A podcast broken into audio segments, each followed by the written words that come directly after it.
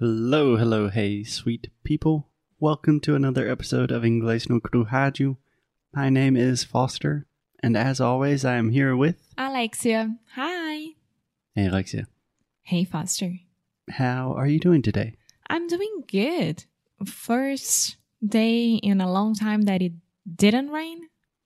Yeah, yeah, you can say that. Yeah, today was sunny, and it really is amazing how much the weather affects your mood. Completely.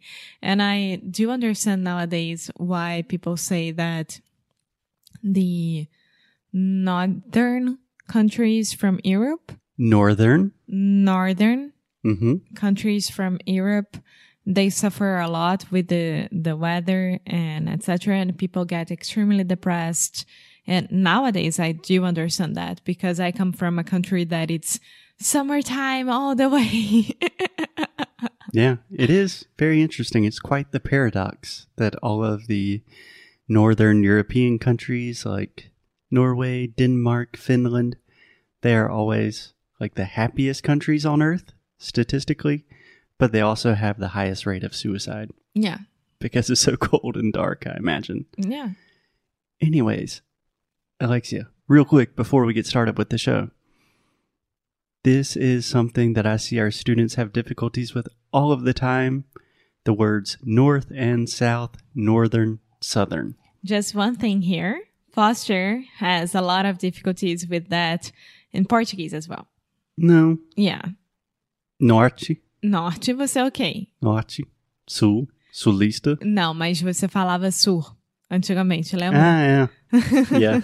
So this, hmm, I think this came from Spanish because in Spanish you would say sur, sur, and then I would always say like sur. I don't know. Yeah. Anyways, northern, Northern. earn. Nor northern. Yeah. So just imagine northern, Northern. southern, Southern. north, North. south. South. Perfect. Okay. Excellent. Okay, so today we are continuing our conversation about noticing things. Yes. So if you did not listen to the last few episodes, we recommend hitting the pause button and going back a few episodes. So this week we are talking about a book called The Art of Noticing by an author named Rob Walker. Mm-hmm.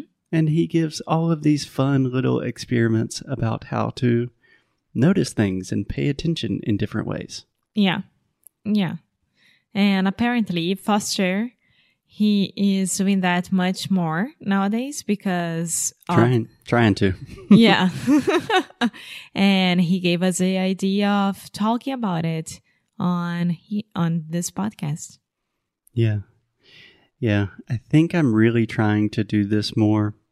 Not only because like personal stuff that I've done in my life and stuff that I'm working on, but a friend of mine recently said, Your time is important, but your attention is much more important. So I always think about time management. How can I do this more efficiently? But it's really the way you noticed and pay attention to things. Yeah. Okay. Anyways, today we are talking about the art of noticing, and more specifically, a section of the book called Connecting with Others. What do you think about that, Alexia?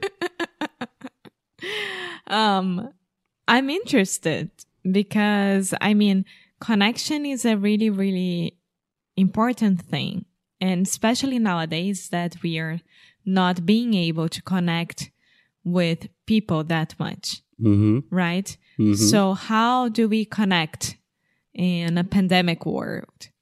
In a pandemic world. Yeah. Yeah, we are still figuring that out. not being very successful about it. yeah. So, two recommendations that he gave that I absolutely loved because we are already essentially doing them. He Get a dog. So this is connecting with humans.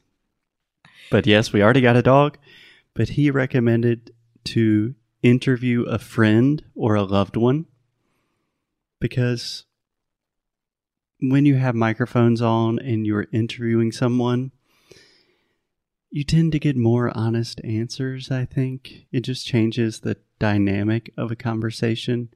And he also suggests to interview an elder, which means a person that's older than you. And I think about all of the times that I have talked to my parents on the podcast, and I always learn something new. It's really an open and powerful experience. You do the same thing with your dad sometimes, and I think it's always just a really good thing to do. Yeah, I think it's amazing. Even uh, like, I don't know, maybe if I had like my two best friends here interviewing them, I'm pretty sure that I would hear things that I've never expect to hear from them, you know, not in a bad way, but in a good way. Absolutely. Yeah. Yeah. Which is crazy. Yeah. Sometimes we forget the importance of just listening to people tell their stories. Okay, are you ready for another one? Yeah. I'm interested to, to hear what you think about this one, Alexia. He recommends that we should talk to strangers.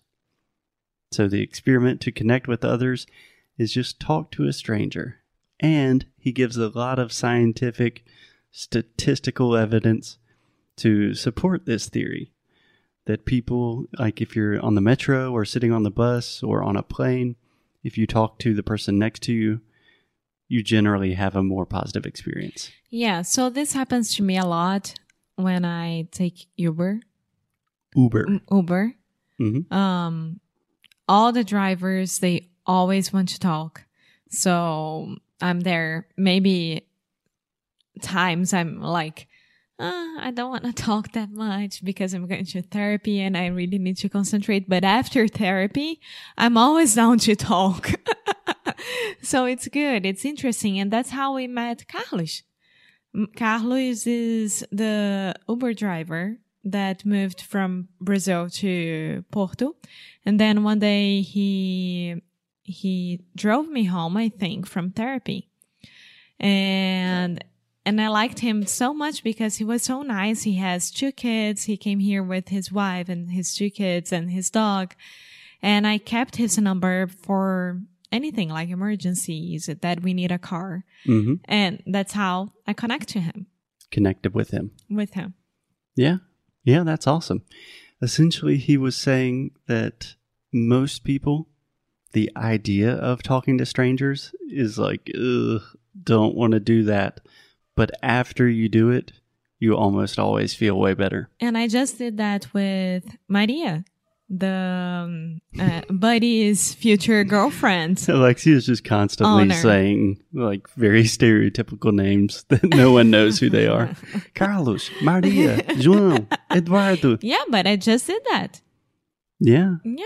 So you agree with this one, talking to strangers? Yeah, I wouldn't stop anyone on the street and say, Hi, can we talk? But like things like that, that's fine. Yeah. Yeah, I think it can be a good idea. Okay. Are you ready for a couple more? Mm-hmm. He gives this acronym SLANT. First of all, do you understand what SLANT means? No. Okay. If something is at a slant or it is slanting, it means not even. Ah. It's not balanced. Exactly. Okay. Yeah. Like the two sides are not equal. So it's slanting. Okay. Like if a picture is not correctly on the wall, it's slanting. Okay. Anyways, this is just an acronym for the following five words sit up, lean forward, ask questions, nod your head, and track the speaker. So, you want to take these individually? He is talking about when you are in conversation with other people. Mm. I think he gave Make the yourself present. I think that's that's the main point of it. Yeah, these are like tactical ways to be more present. He gave the example of in a classroom. These are good tips. But number one, sit up. This is something that I always struggle with. I have terrible posture. Lean forward. You don't have to lean forward too much. Alexia's doing everything as I say it. Ask questions. Do you have a question, Alexia? Not right now, but I'm just faking it. Nod your head. Uhum. Can you translate nod your head? É, é, ai, meu Deus. Balança a cabeça. Mm-hmm. So nod your head means like, ah, yeah, I understand. Mm-hmm. And then track the speaker just means follow the way they're speaking. What do you think about the slant method? I think that's perfect. I think that, I don't know, maybe it's been a while that I've been with friends, like sitting in a restaurant and, or in a bar. And I miss like being present at that moment. And when I used to do that a long time ago, it was, I was there, of course, but many times I could see like someone picking up their cell phones and talking to other people who weren't there about something, you know. Yeah. So you're not there. You're not present. You're not making that experience worth it. Yeah. I think this will be incredibly important when we can see people after the pandemic, especially younger people like our generation. I think most of us have a tendency not to sit up. We look at our phones a lot. We're just not present. We're not like focusing on people. And that brings so much mm, unnecessary negative energy. Yeah. If you are up and attentive, people like you. Yeah. And one thing that both of us we do together whenever we are sitting down, like eating or having breakfast or having dinner, we don't have our phones with us. Or even if it's somewhere on the table, we are not checking it. So I think that both of us, we are very good at this. Um, we learned how to do that long, long time ago. So it's not a habit, but for most people, it still is. Yeah. For like 30 minutes a day, we can live without our phones No, when reading. understood. yeah. Okay. So, Alexia, those are just a couple of little tips, experiments that you can do to connect with others. Did you like them? I love them. I Cool. love them, especially the last one. Awesome. So, next time we speak, in our next episode, I expect you to be sitting up, leaning forward, asking questions, nodding your head, and of course, you don't really need to track the speaker because it's just you and me sitting here talking. But I'm looking forward to the next episode. I will talk to you tomorrow. Bye.